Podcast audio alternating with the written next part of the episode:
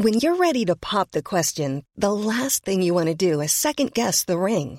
At Bluenile.com, you can design a one of a kind ring with the ease and convenience of shopping online. Choose your diamond and setting. When you find the one, you'll get it delivered right to your door. Go to Bluenile.com and use promo code LISTEN to get $50 off your purchase of $500 or more. That's code LISTEN at Bluenile.com for $50 off your purchase. Bluenile.com code LISTEN.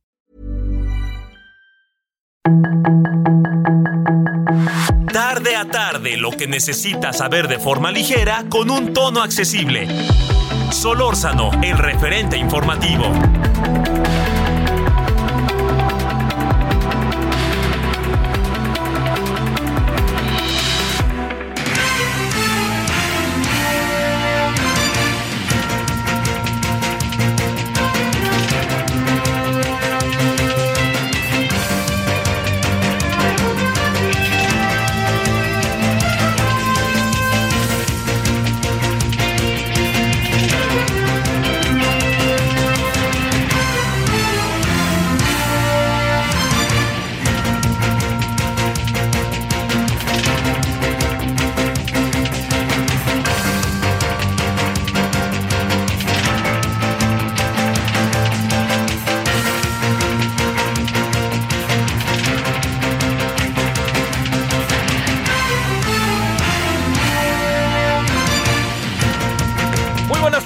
16 con 1, 17 con 1 en la hora del centro. Gracias que nos acompaña. Estamos en el día 7 de septiembre del 2022. En nombre de todas y todos quienes hacen posible la emisión 98.5 de FM Heraldo Radio, referente, todo el equipo, su servidor Javier Solórzano le agradece en su compañía en una tarde en donde casi todo el día está nublado, como que llueve, no llueve, llueve tantito, deja de llover, así está.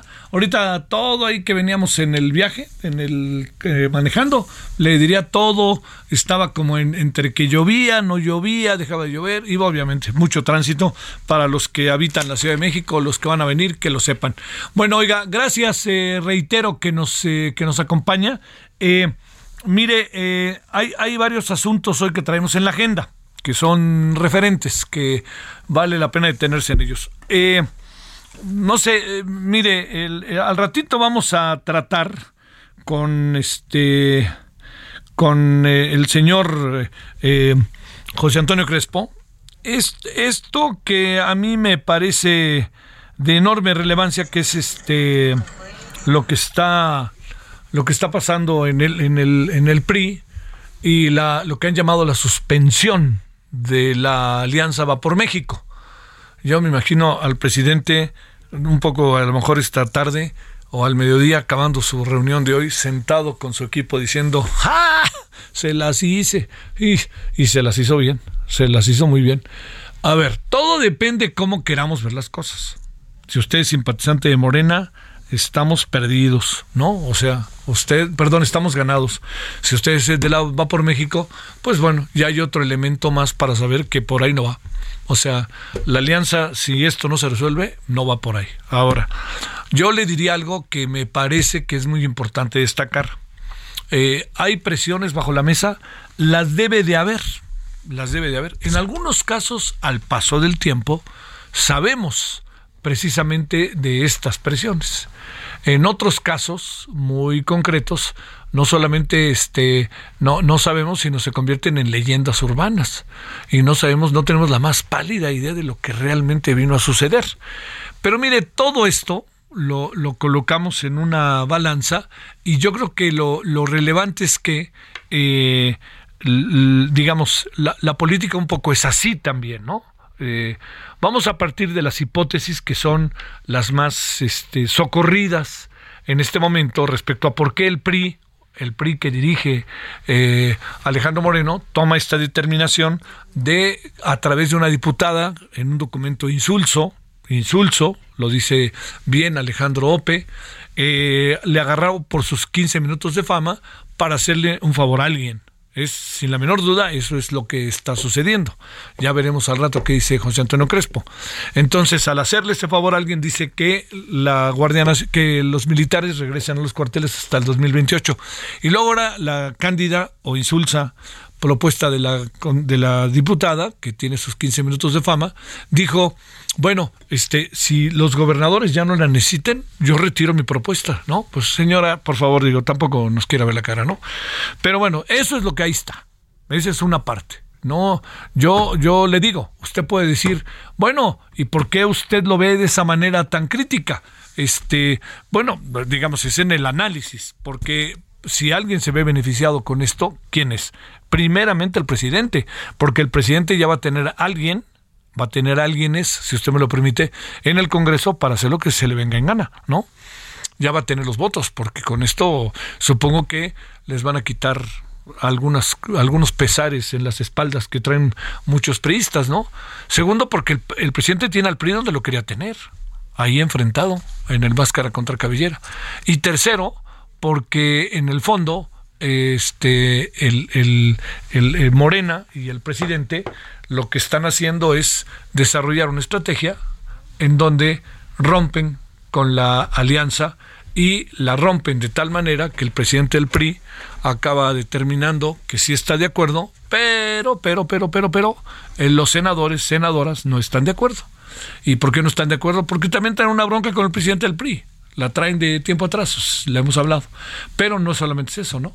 Este, eh, y además yo creo que también, eh, no sé si la palabra sea este, traición, pero, pero digamos, yo creo que el presidente del PRI eh, ha sido pillado, como dirían los españoles, en, en, asuntos en donde es evidente que están fuera de cualquier norma legal, la difusión de audios en los cuales él participa, pero también es evidente que no ha habido manera alguna de que se diga lo contrario.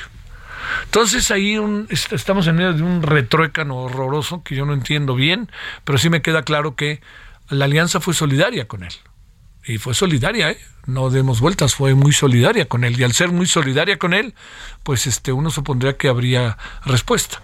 Pero ya está el presidente del PRI, a mí no me ponen ultimátums, al PRI no le ponen ultimátums, pero él no es el PRI, él es el presidente del PRI, hay muchos PRIs. Le pregunto a muchos PRIistas, ¿están de acuerdo con lo que está haciendo este señor así de así o no? El Senado ya dijo que no. Y también el señor Moreira dijo, "Yo me sumo" y están en eso pues qué cola, de qué tamaño tendrán, que el tamaño de la cola los obliga a tomar estas decisiones que en otro tiempo eran cuestionadas por el propio PRI, así, cuestionadas.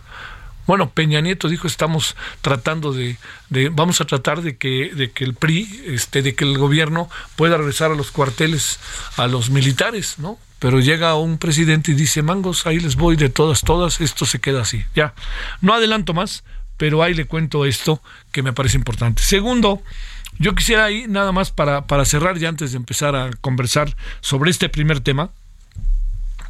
Inquieta, inquieta que dos instituciones destacadas de educación superior anden pasando por problemas. Una de ellas, ya lo sabemos, que es el Politécnico, que cada vez se ha venido como agudizando más este, todo lo que viene pasando, esa es una de ellas. Y vamos a hablar de, eso, ¿no? A ver qué quiere decir, qué pasó aquí, este, qué, qué es lo que sucedió, ¿no? Diría yo, este, qué es lo que sucedió al respecto y si sí o no eh, acabó pasando algo eh, que pudiéramos nosotros este, considerar, ¿no? como, como eh, movimientos externos que buscan el movimiento interno, buscan el relajo interno, para decirlo de manera sumamente clara. Entonces, pues bueno, en esto yo no, yo no me quiero adelantar mucho, pero, pero digamos, por lo pronto hoy vamos a detenernos tantito en el tema. Me parece que, que es muy importante detenerse en este tema porque las instituciones de educación superior son un gran termómetro de de la calle, de los movimientos sociales, etcétera. Entonces, bueno, no, no, no, no adelanto más porque al rato vamos a hablar con un profesor del Instituto Politécnico Nacional para que nos diga exactamente qué pasa. Pero tampoco se olvida lo que está pasando en eh, la Universidad Nacional Autónoma de México, particularmente en la Facultad de Ciencias Políticas, en donde a partir de un asunto aparentemente menor se ha empezado a crear un movimiento mayor porque ese asunto menor fue como una especie de toma de conciencia, fue un detonador de muchos otros problemas que están surgiendo a la luz. Pero como sea, yo le diría, tanto el Politécnico como la UNAM, instituciones de educación superior influyentes, importantes, trascendentes, andan ahí empezando a tener problemillas y no creo que sean solo ellas, ¿eh? las que en este camino van a darse. Hay un lío mayúsculo entre la Universidad de Guadalajara y el gobernador del estado, pero mayúsculo, así, mayúsculo. Y le diría, esto es mucho, muy importante porque eh, estamos hablando de un conflicto que ya es añejo en cuanto a este sexenio de Enrique Alfaro, pero que puede eh, tender a agudizarse. Por lo pronto ahí viene la FIL en diciembre, noviembre, y que seguramente ahí en la FIL va a volver a surgir este asunto porque este, el gobernador ni siquiera va, ¿no? Supongo que le correrán la cortesía, supongo que le correrán la cortesía a quien es este eh, alguien que irá en representación del gobernador. Bueno, esto es lo que tenemos esta tarde. Hay cosas interesantes. Le digo, el clima es, nota, aunque parece que se nos están yendo los huracanes, que eso es una gran noticia, porque entonces vamos a tener este ya que se vaya el agua eh, y ya dejó una buena herencia, que eso es lo que queríamos, y en algunos casos una sobreherencia, ¿no? Porque la verdad, la verdad, la verdad, este, en algunos casos le diría yo que este que, que, que empiezan a, las no solamente las las presas a llenarse, sino ese no es solo el asunto. Lo que pasa es lo que sucede también con las calles, con las viviendas, con tanta agua, ¿no? Bueno, sobre todo en los lugares luego también de mar como Cabo San Lucas, La Paz, estas zonas, ¿no? Que están en el Pacífico.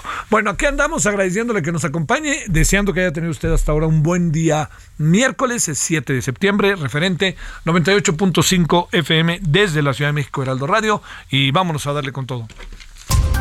Solórzano, el referente informativo. En Soriana encuentras la mayor calidad. Lleva pollo entero fresco a 37.90 el kilo. Sí, a solo 37.90 el kilo. Y la carne molida de res 80-20 a 86.90 el kilo. Sí, a solo 86.90 el kilo. Soriana, la de todos los mexicanos. A septiembre 7. Aplican restricciones.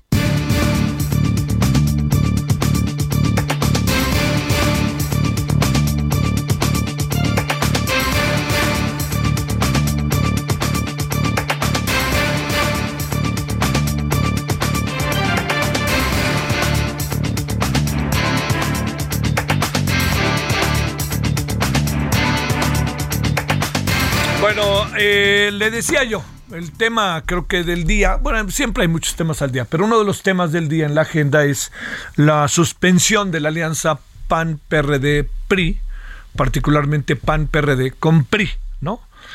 Cómo leer esto, qué fue lo que pasó, quién gana, quién pierde, de qué se trata. Ya le dimos al inicio un bosquejo de cómo vemos las cosas, pero lo más importante es pues eh, profundizar en ella y ver cómo se ven de otras maneras también, ¿no? Porque es evidente que hay una mano que me se la cuna, dígase lo que se diga. José Antonio Crespo, investigador del CIDI, analista político, tuitero y además este colaborador del Universal. Le agradezco, mi querido José Antonio, ¿cómo has estado? ¿Qué tal? Muy bien, Javier. Mucho gusto saludarte. Gracias por tu tiempo. Eh, ¿cuál, ¿Cuál sería, eh, digamos, eh, cómo, cómo podríamos leer, interpretar, ver todo esto cuando incluso hoy el presidente del PAN dice me sorprende la habilidad de los de Morena, a mí me sorprende que diga que es sorprendente porque pues como si no la vieran venir, pero bueno, ya es otro asunto. A ver, ¿cómo ves José Antonio? Pues desde luego que se pone en riesgo la coalición, que ya se habían venido presentando algunos problemas, que en sí misma esa coalición es muy difícil de lograr. No basta con que digan los tres partidos, vamos en coalición. Se tienen que poner de acuerdo en un montón de cosas en lo que no parece que hayan avanzado. Pero si además ahora viene esta situación que amenaza con que se rompa la alianza, pues entonces sí se complica todavía más el panorama. Yo no puedo dar ya por hecho que la coalición se rompe. Todavía falta ver cosas. Desde luego, PAN y PRD dijeron, si meten esa iniciativa y si pasa la iniciativa, se rompe la coalición. Pero, como el PRI también está dividido, existe el escenario de que en el Senado, como lo han dicho los senadores priistas, no lo pasan, no pasan esa iniciativa. Si eso sucede así, ya Marco Cortés dejó abierta la posibilidad de retomar la coalición. Es decir, si los propios priistas frenan esa iniciativa en el Senado, porque parece ser que en la Cámara ya están todos unificados los priistas, pero en el Senado la pueden echar abajo. Entonces sigue abierta la posibilidad por parte del PAN de, eh, de tratar de reencontrar esa coalición. Desde luego, a ver cómo reacciona Alejandro Moreno, que él dice que la coalición él no la está poniendo en duda, pero yo creo que en ese escenario se puede retomar la coalición y luego a ver si funciona, porque no es solamente este eh, obstáculo que tiene, sino ponerse de acuerdo en el procedimiento, sobre todo el procedimiento para elegir al candidato de la oposición. Eso no va a ser fácil, pero yo no doy por, por ya rota esta coalición, falta por ver qué pasa, sobre todo en el Senado, Javier. Oye, eh, ¿qué, de, dónde vino esto? ¿De dónde supones, de dónde hipotéticamente presumes que vino esto?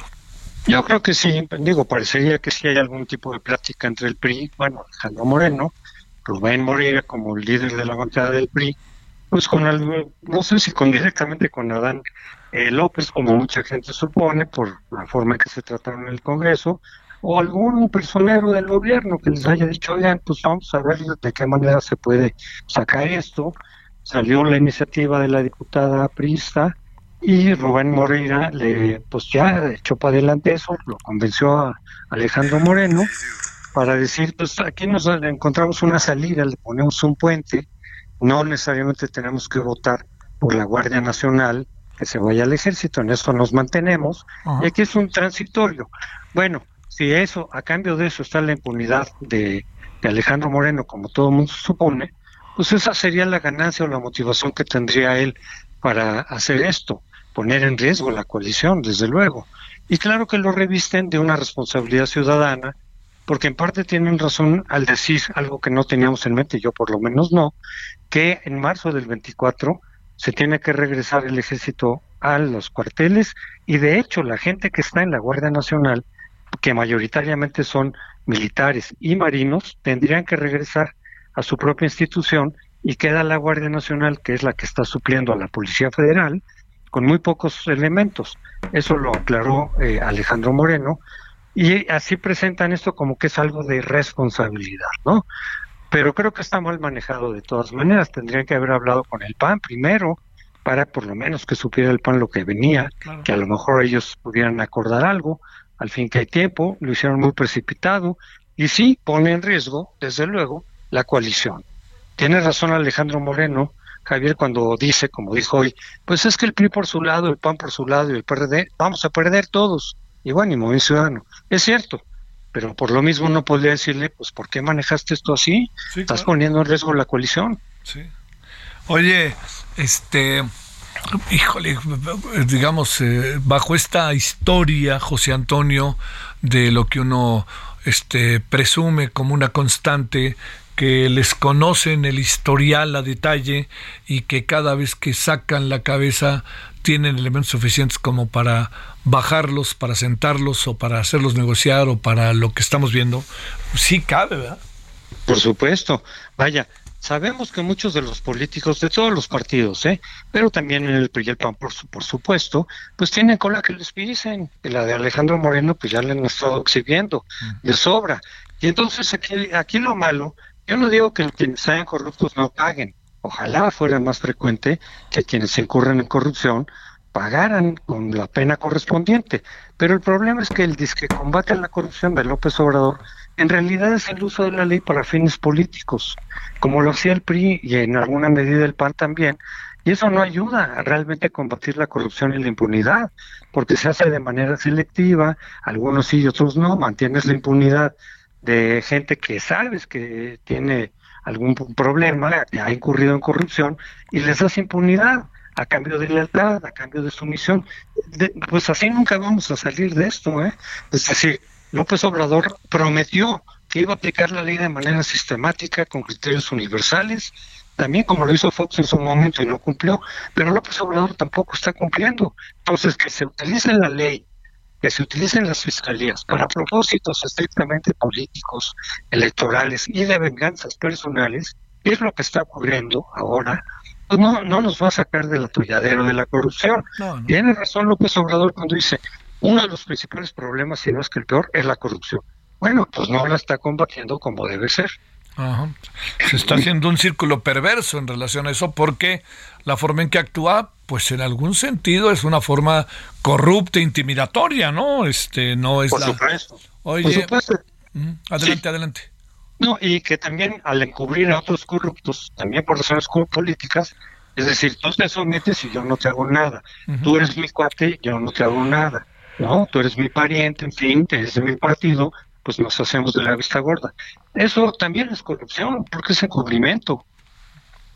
A ver, este, hoy el PRI de alguna manera empieza a decirle sí a la Guardia Nacional en, el, en la Secretaría de Defensa Nacional. Eh, va ya todo el paquete poco a poco, ¿no?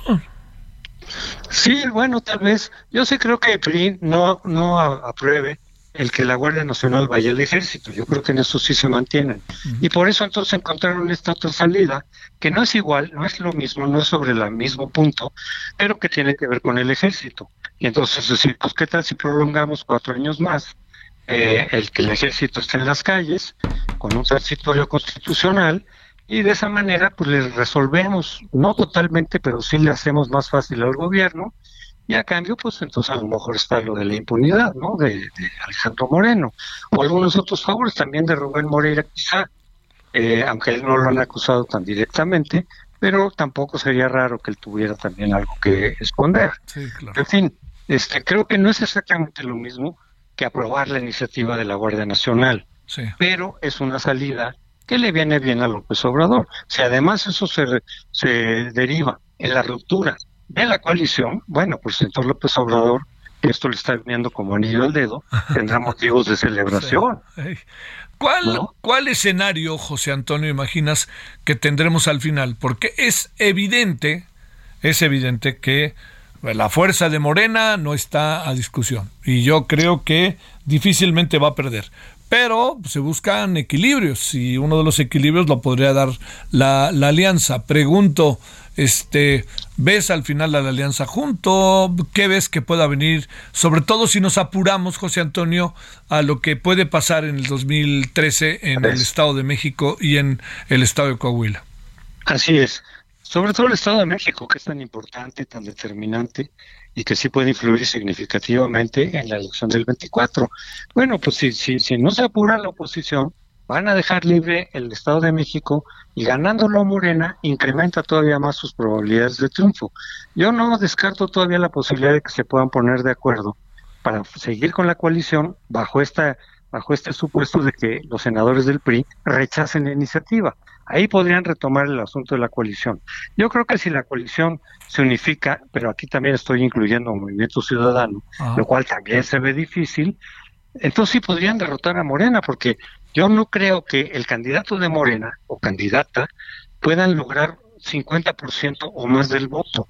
Yo creo que no, porque las condiciones del 18 son totalmente distintas a las de ahora. Pero sí podría tener un 40, 43, 45 si quieres, o por ahí alrededor de eso. Y entonces, con un candidato unificado en la oposición, sí le podrían ganar, pero solo bajo esa condición, que sea un solo candidato.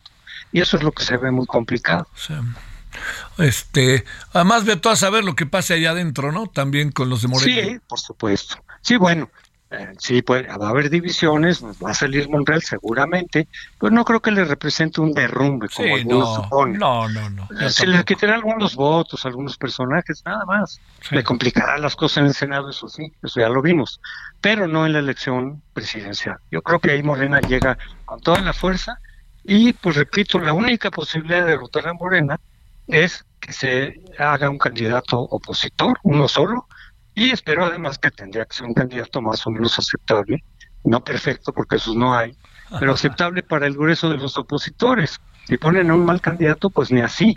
Si ponen a alguien más o menos confiable, en fin, eh, aceptable, podría ser, ¿eh? es un escenario poco probable, pero todavía no lo descarto por completo.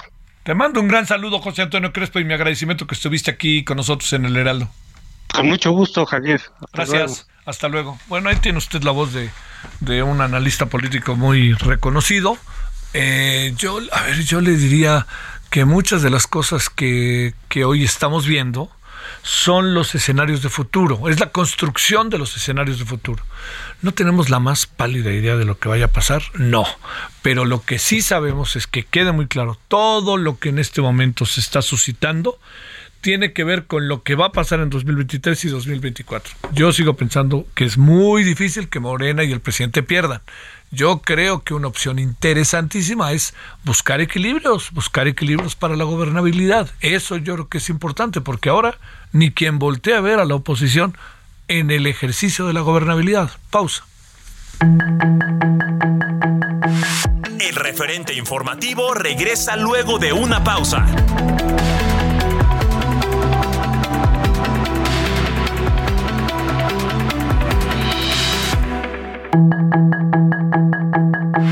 Estamos de regreso con el referente informativo. Burrow is a furniture company known for timeless design and thoughtful construction and free shipping, and that extends to their outdoor collection. Their outdoor furniture is built to withstand the elements, featuring rust-proof stainless steel hardware, weather-ready teak, and quick-dry foam cushions. For Memorial Day, get 15% off your Burrow purchase at burrow.com slash ACAST and up to 25% off outdoor. That's up to 25% off outdoor furniture at burrow.com slash ACAST.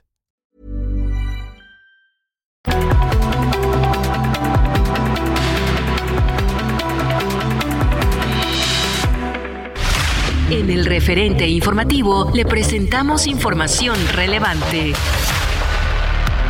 En días pasados circuló en redes sociales el testimonio de Joel Vázquez Dolores, socio de cooperativa La Cruz Azul, quien desde el reclusorio sur envió un mensaje a sus compañeros. En un video que dura más de 5 minutos, Vázquez aseguró que fue engañado por el presidente del Consejo de Administración, Federico Sarabia Pozo, para cometer diversos actos que lo llevaron a terminar en prisión, porque constituían el delito de fraude genérico.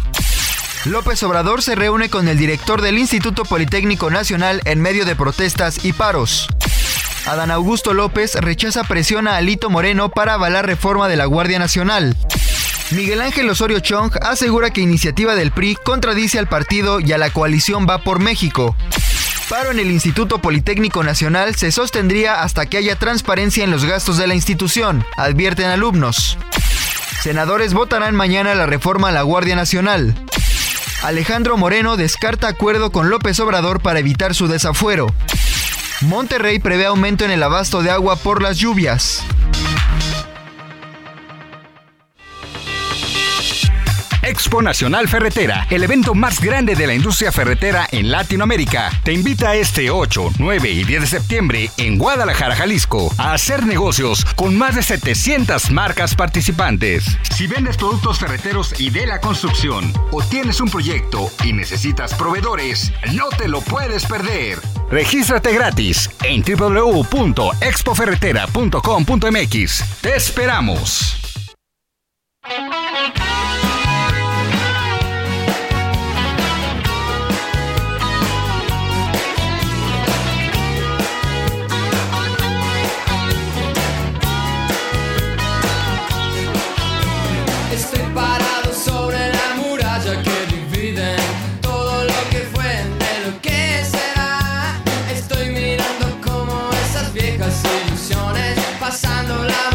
Se hacen realidad, pero como el amor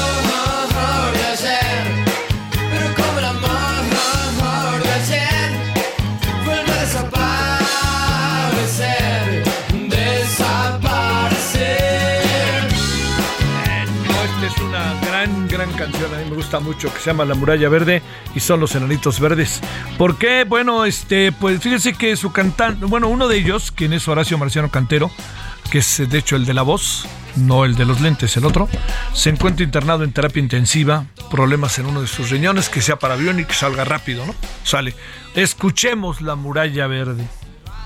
y cómo se desangra un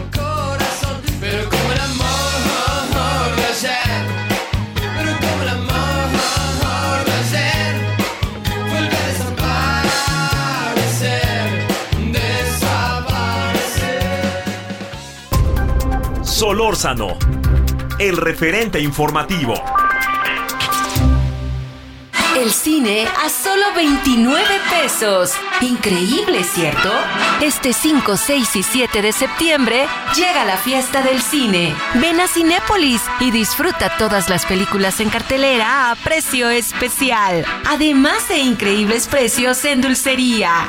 Celebremos la fiesta del cine en Cinépolis.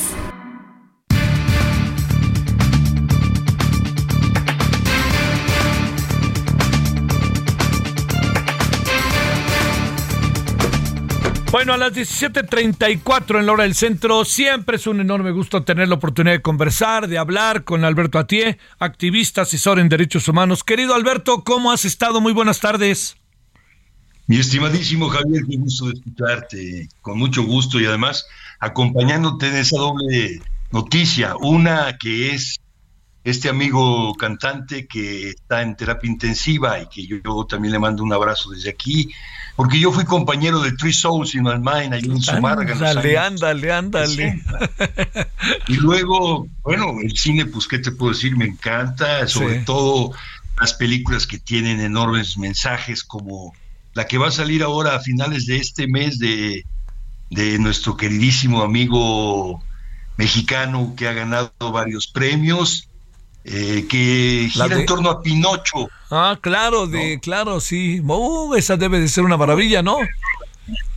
Pues yo espero que sí, yo quiero decirte que yo la vi de niño y luego después de la muerte de mi padre y es de las películas que más me han enseñado y más me han marcado en la vida, sí, cómo no. Sí. Eh, se veía como muy simple de, de chico y luego como que en la medida, Alberto, en que uno iba creciendo, le iba dando un sentido diferente, ¿no? A los asuntos que tienen que ver con nosotros, las cosas que pueden ser verdad, las cosas que pueden ser mentira. ¿Quién determina la verdad? ¿Quién determina la mentira, verdad? Pues sí, mira, quiero decirte que yo de niño con mi hermana que me llevaba unos años, lloramos mucho cuando la ballena se tragó a Gepetto. Claro. Nos parecía tremendo. Pero luego me di cuenta, después de la muerte de mi padre, que en realidad el mal, cuando lo haces, como el caso de Pinocho, te deforma. El bien, cuando lo haces, que es amar y buscar el bien del otro, aunque esté a riesgo de tu propia vida, te transformas de muñeco de madera en niño y luego en persona. Eso es muy y eso, bonito, la verdad, claro. me ayudó mucho a entender la vida y en esas ando, mi querido Javier. Oh, bueno, eso está bonito. Oye, Alberto, para seguir hablando de cosas que creo que deben de trascender y estar atento de ellas, hay muchos temas eh, que yo te quisiera plantear, pero a ver, vamos a hacer una cosa. Dos temas te planteo que no te son ajenos. Uno, el que tenemos en la agenda, del cual vamos a platicar adelante, y otro, a ver, Alberto Atié, que fue sacerdote, que vivió 24 años en el sacerdocio. Eh, te pregunto, ¿cómo ves que después de un mes y medio o dos, los dos sacerdotes jesuitas y el quien era eh, un guía de turistas, bueno, siga impune su asesinato al interior de una iglesia, Alberto, y agregaré otra cosa, al interior de una iglesia y sobre todo han detenido hasta el perro del chueco. Pero el chueco pues ha de estar echándose unas chelas ahorita o a lo mejor en una de esas, pues ojalá nos escuche, le mandamos saludos, ¿no? Pues mira, yo diría que nos tendría en principio que preocupar que por un lado se ha terminado una etapa de la historia que era con la religión no hay que meterse, hay que respetar, etcétera, y más sus ministros. Bueno, ese se implica un fin de esa época de la historia en donde nació, pues con la cristiada tal vez, o un poco antes, y termina ya con estos homicidios espantosos, que no solo son dos jesuitas, son muchas más personas, cerca de 500, este, mi querido Javier, que tendríamos que revisar. El segundo tema que es la estrategia de seguridad, esperando, y yo te diría que hay muy poco que esperar, que no haya una especie de complicidad entre las autoridades en turno y el crimen organizado, que es uno de los esquemas que ya se manejaron en nuestro país con el priismo anterior, que está regresando de una manera, yo diría, preocupante, sea porque se rompe la alianza de la coalición, sea porque a nivel de homicidios regresa la impunidad, mi estimado Javier. Sí, Eso es terrible, pero además déjame decir algo más sobre eso, si, si te parece, este, para que cerremos este primer tema. Eh, además, eh, en el tome y daca que se metió el presidente, casi señalando a los jesuitas por tener una posición crítica y diciéndoles, ¿por qué antes no hicieron nada? Como si antes no hubieran hecho nada, ¿no? Pues mira, yo te diría que el, el que puso en cuestión en términos de discurso fue el mismo que le dijo a Calderón en su momento en, en Salvarcar, allá en Chihuahua, Chihuahua. Oiga, no basta nada más hablar de estamos peleando contra el crimen organizado y haciendo daño a la sociedad. Yo creo que ese es un tema vigente. Aquí dijo, ya no bastan los abrazos, se necesita otra. Y entonces yo diría que es el mismo. Bueno, ¿qué ha cambiado? Pues es un tema, yo diría, a analizar y preocupante porque varios gobiernos han intentado varias estrategias, incluyendo la primera que no conocemos muchos detalles porque lamentablemente comenzamos a partir de Fox y de Calderón. Pero bueno, el arranque te diría que es antes, en los años, pues tú fuiste también estudiante, 60, 70, 80, 90, en donde estuvo ya el ejército en la calle, eso me lo dijo a mí Lázaro Cárdenas, el hijo nieto del gran general don Lázaro Cárdenas, que me dijo, lo que pasa es que se la creyó Felipe, pero ya el ejército estaba fuera. Y estaba fuera en las dos líneas que hoy tenemos como marcadas, que son eh, controlar a la sociedad y dos, eh, filtrarse en el crimen organizado o en el narcotráfico en ese entonces, que era a través de la estrategia llamada halcón, de los halcones. Entonces, yo te diría que ya estaba el ejército fuera, que no es un tema que nace con Calderón, es una mentira eso, y nos la hemos tragado. Yo diría que hay que analizar antes el tema tanto del general que estuvo como zar de la delincuencia organizada, que luego fue detenido, murió en un hospital en una forma pues preocupante porque no conocimos la verdad, el acceso a la justicia sigue brillando por su ausencia, pero también estaba el gobernador de Tamaulipas, y estaba también obviamente otros infiltrados. Entonces, en ese sentido, pues habría que estudiar ese modelo, cómo habría que entender esa complicidad o ese entendimiento entre el gobierno federal, estatal, el ejército, con el crimen organizado, cosa que regresa con los jóvenes de Ayotzinapa y los casos en Chihuahua, mi estimado Javier. Oye, a ver, déjame cerrar con lo que era el tema de la agenda y yo te agradezco que nos hayas dado tu opinión sobre estos temas, Alberto. El Papa declaró tolerancia, tolerancia cero para los abusos de la Iglesia Católica y que no basta ahí. Dice algo que coloca las cosas en perspectiva, ¿no? Yo asumo la responsabilidad de acabar con esto. Suena fuerte suena difícil, pero ¿cómo ves? Pues mira, el, tema de la tolerancia cero ya había sido expresada públicamente por los obispos de Estados Unidos desde que se reunieron en los años noventas para analizar el tema de la pederastia en los Estados Unidos, que ya antes en México se había denunciado, pero no habíamos caminado hacia ningún lado, que es un poco el tema que deberíamos de analizar. ¿Por qué no alcanzamos a llegar al acceso a la justicia en materias de crímenes, de delitos, de homicidios, y siempre nos quedamos en esa especie de rumorología telenovelesca que puede terminar en la radio, que puede terminar en la opinión pública, en los periódicos, en los analistas, como ustedes, que me parece bien, pero que no debe terminar allí solamente, sino debería llevarnos a las investigaciones, que es un poco el tema que está ahorita en juego sobre el tema del encarcelamiento forzado o a priori que se llama encarcelamiento, pues yo te puedo decir de sembrar delitos. El tema es, no se investiga suficientemente, en México a lo mejor sí, pero no suficientemente como para llevar a juicio y decirle aquí tenemos estas pruebas de que usted estuvo entalado. Ya te referiste al chueco que debe estar tomando unas cervezas. Yo también creo que sí, porque hay un cierto acuerdo con él extra de la opinión, extra de la justicia, extra de, extra de, extra de. Sí, sí, sí, sí. Eh, lo que propone el Papa está medio difícil, ¿no?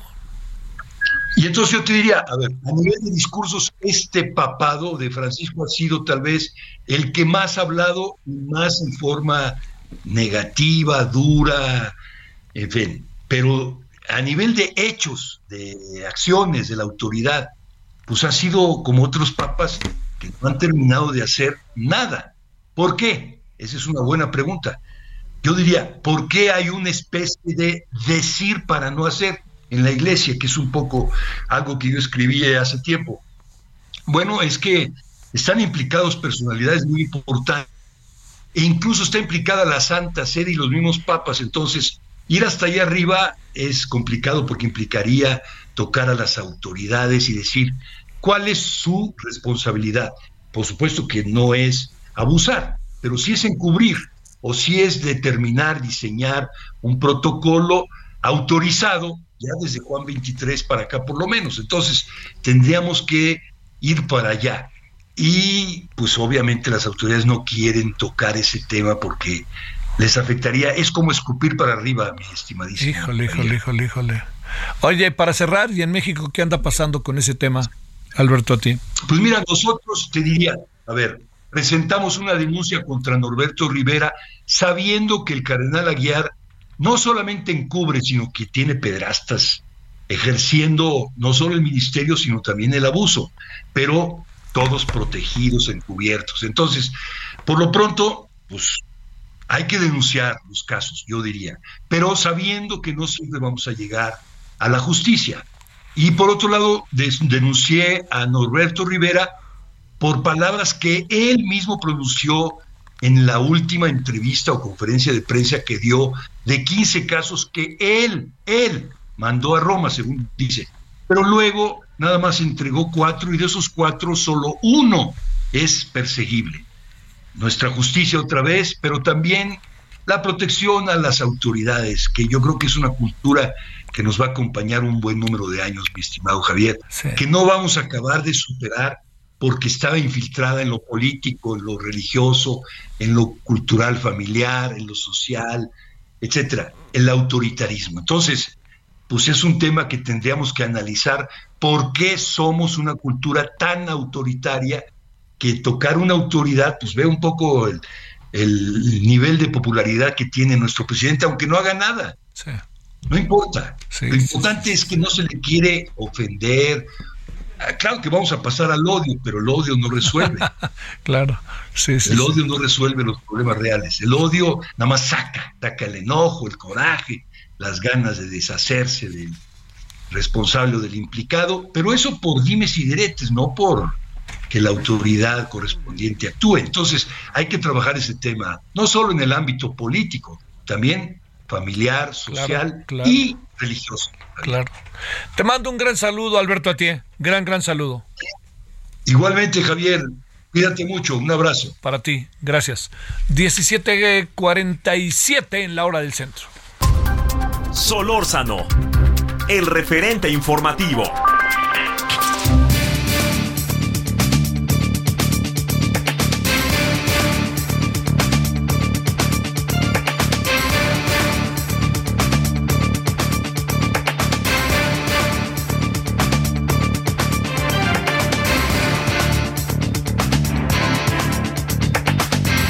Bueno, a ver, ¿qué pasa en el instituto, en el muy querido Instituto Politécnico Nacional? Institución de primer orden, de primera importancia, influyente, de gran capacidad, de gran historia, de opción para miles de familias a través de sus hijos, millones. Pues bueno, le hemos pedido al profesor Luis Javier Víctor Rosas, profesor de la Escuela Nacional de Ciencias Biológicas y del Instituto Politécnico Nacional, que nos diga el cómo ve las cosas, ¿no? A ver qué, qué supone él, qué, qué alcanza a ver como parte importante del magisterio politécnico de lo que está pasando. Gracias Luis Javier, muy buenas tardes, profesor. Hola, buenas tardes. Al contrario, gracias a ustedes por la invitación a participar en este espacio. A ver, este, ¿qué alcanzas a saber qué anda pasando allá adentro? Porque no es un asunto de que se vuelve a bloquear el periférico solamente, ¿no? Sino hay muchas historias. Oye, y empieza el fútbol americano este fin de semana, en fin, bueno, todo. Se juntan muchas cosas al mismo tiempo. El fútbol americano que es tan importante para el Politécnico y la UNAM, ¿no? Sí, claro, es una situación compleja que pues se deriva de problemas estructurales que se vienen acarreando desde hace tiempo en términos de eh, insuficiencia de recursos, de infraestructura y eh, pues también en términos de, eh, de la situación del cuerpo docente de los profesores. Entonces, bueno, es una serie de problemáticas cuyo efecto pues se ha ido se ha ido acumulando y se ha ido combinando y se ha desatado pues en el contexto actual. ¿Dónde pondrías particular énfasis, profesor? Bueno, es que yo creo que es una situación multifactorial. Eh, realmente, pues se llegó a esta situación por la acumulación de diversas problemáticas y en ese sentido, eh, pues la solución es indispensable, pero es compleja porque, pues de hecho, se requieren, digamos, se requiere tener una perspectiva a corto, mediano y, largo plazo. Eh, pues hay, pues sí, realmente una insuficiencia de de recursos, eh, tanto de infraestructura, de espacios físicos, de materiales para laboratorios, para, para prácticas, eh, pero bueno, también de, eh, de capital humano. entonces, pues realmente se, pues se requieren múltiples soluciones que en última instancia pues pasan en buena medida eh, pues por, eh, digamos que por recursos, pero también por claridad en el manejo de los recursos, que es otra de, de las demandas que ha emergido en las últimas semanas. ¿De qué tamaño crees que es el problema en cuanto a agitación interna en el Politécnico y qué tanto podría, profesor, estarse agitando el agua también por factores externos? Bueno, yo creo que es un problema eh, endógeno que se deriva de eh, situaciones reales, de problemáticas reales, que son, nuevas, existen desde hace, desde hace tiempo. Durante el periodo de pandemia, pues algunas de ellas en cierta forma quedaron en segundo, en segundo plano porque pues no era tan evidente la insuficiencia de espacios físicos, hubo, eh, hubo formas distintas de trabajo pero que bueno, con el regreso a las condiciones presenciales, eh, pues de nueva cuenta eh, han quedado han quedado claras. Entonces es un problema, eh, pues eh, claramente de, causas internas, endógenas, y, y, bueno, pues ha, ha ido extendiéndose porque pues afecta a toda la comunidad, afecta principalmente a los estudiantes. De hecho, bueno, lo que se ha visto en las últimas semanas han sido movimientos estudiantiles y ellos lo perciben eh, pues en lo más inmediato para ellos, ¿no? Que es eh, la imposibilidad de poder tomar los cursos en las condiciones adecuadas, de poder tomar las prácticas de laboratorio, inclusive en algunos casos de poder inscribir siquiera las materias que les corresponden por la falta de recursos materiales y, humanos. Entonces, bueno, es un movimiento que, eh, pues bueno, si se ha ido extendiendo a diferentes escuelas es porque realmente afecta a buena parte de la, eh, de la, comunidad. Como todos los movimientos estudiantiles y sociales, pues está sujeto a opiniones de diferentes sectores, pero bueno, realmente se deriva de problemas reales de parte de la comunidad académica y en primera instancia de la comunidad estudiantil. Oye, eh, veo que hoy el director del Politécnico, de manera inusual, ¿eh? fue recibido por el presidente, cuando en general pues el presidente la verdad que no ha volteado ha volteado a ver poco o nada al Politécnico, cuestión que me parece este bastante inquietante. ¿Qué, qué, qué, qué piensas de esto? ¿Cómo ves esto, eh, Luis Javier? Bueno, me, eh, me parece una buena señal. Esperemos que redunde en acciones eh, en acciones concretas, como se comentaba en última instancia. Pues resolver estas problemáticas pues es complejo, pero los primeros requisitos pues son voluntad, eh, recursos y pues transparencia y claridad en el en el manejo de los eh, en el manejo de los recursos y ninguna de esas tres cosas se ha dado de manera tan satisfactoria en los últimos años en el Politécnico y bueno, probablemente en todo el sector educativo, ¿no? Pero bueno, en realidad lo que nos concierne es el Politécnico. Esperemos que estas eh, movilizaciones de problemas muy reales eh, pues ayuden al menos a llamar la atención y a que sí se tomen medidas concretas para poder resolverlos. Oye, pero de que inevitablemente, Luis Javier, supongo, seguirán los paros, pues hasta que no haya una reacción o una respuesta va a ser inevitable, ¿no? Eh, bueno, pues esperemos que no. En realidad, eh, eh, los eh, los estudiantes, bueno, yo yo puedo hablar al menos de los estudiantes de la Escuela Nacional de Sí. Ciencias Biológicas, que es la unidad académica a la que pertenezco. ¿Dónde se encuentran ustedes? ¿En estado Zacatenco o en Eh, el casco? En ambos campus eh, hay dos campus. Esa es inclusive una situación de, de fondo. Sí. Eh, hay dos campus porque de hecho el plan original era que la escuela del casco de Santo Tomás se iba a transferir a Zacatenco. La construcción misma del campus Zacatenco ha demorado tanto, estamos hablando de años, casi décadas, que funcionalmente terminó eh, terminó convertida en dos campus, ¿no? Pero en realidad oficialmente es una sola es una sola escuela. Eso en sí mismo es sintomático, ¿no? Es un ejemplo De lo que está puntual, pero, pero indicativo del tipo de situaciones que nos han llevado a esto. Y bueno, yo yo puedo decir, al menos de la comunidad estudiantil de, de esa escuela, que pues en realidad ellos han estado muy abiertos, eh, pues ellos lo han comentado explícitamente, no tienen la intención de, eh, de extender el paro innecesariamente, pero lo que esperan son respuestas concretas a, a sus problemáticas. Se han hecho Muy bien. Sal. se han hecho asambleas, se ha hecho un diálogo, eh, se han elaborado y se han elaborado documentos, inclusive pues ha habido interacción Sale. con el eh, con el sector docente, Bueno. pero bueno, lo que se requiere son ya la parte concreta, ¿no? De, de parte de las autoridades que esperemos que ocurra para que no se prolongue la situación. Gracias, Luis Javier. Buenas tardes. Buenas tardes, muchas gracias. Pau, nos vemos en la noche. Hasta aquí Solórzano, el referente informativo.